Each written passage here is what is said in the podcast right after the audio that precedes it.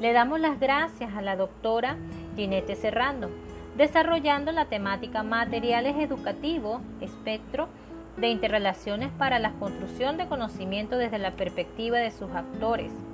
Resulta oportuno mencionar considerando esos aportes maravillosos de la seminarista, que los sistemas educativos actuales tienen la necesidad de acudir a medios tecnológicos para mejorar el proceso de enseñanza y aprendizaje. Por tal motivo, los materiales educativos multimedia son recursos que aportan y facilitan el direccionamiento efectivo de los mismos. Sin embargo, antes de utilizarse nos debemos preguntar, ¿son realmente efectivos según el objetivo planeado? ¿Son solo transmisores de contenido? ¿Cuál es la eficiencia que tienen los mismos?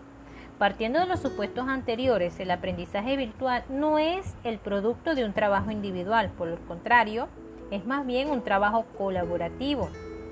En este sentido, el rol tradicional del estudiante pasivo y del docente transmisor de conocimiento se modifica sustancialmente con el aprendizaje virtual.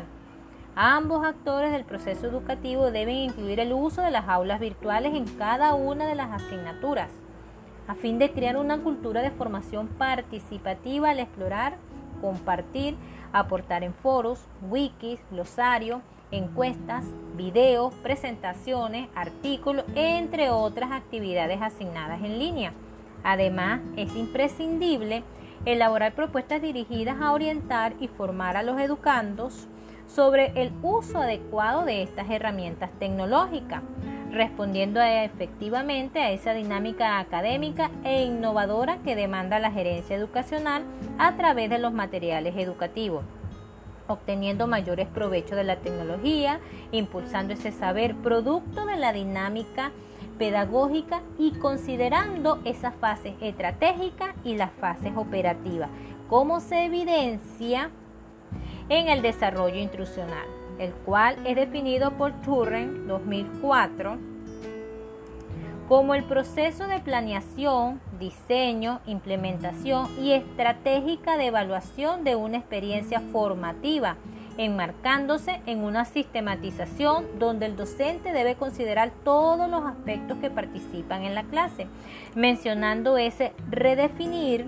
modificar, aumentar y sustentar el buen uso de las tecnologías de información y comunicación, lo que todos conocemos como las TICs. Para finalizar, es importante acotar que todo docente actualmente debe estar abierto a los diferentes cambios paradigmáticos en la educación, donde los métodos, estrategias, materiales y estilos de enseñanza deben manejarlo muy bien considerando que son primordiales para alcanzar el objetivo trazado de cada proyecto a ejecutar, según sea el nivel de formación académica como se ha venido planteando en este siglo XXI.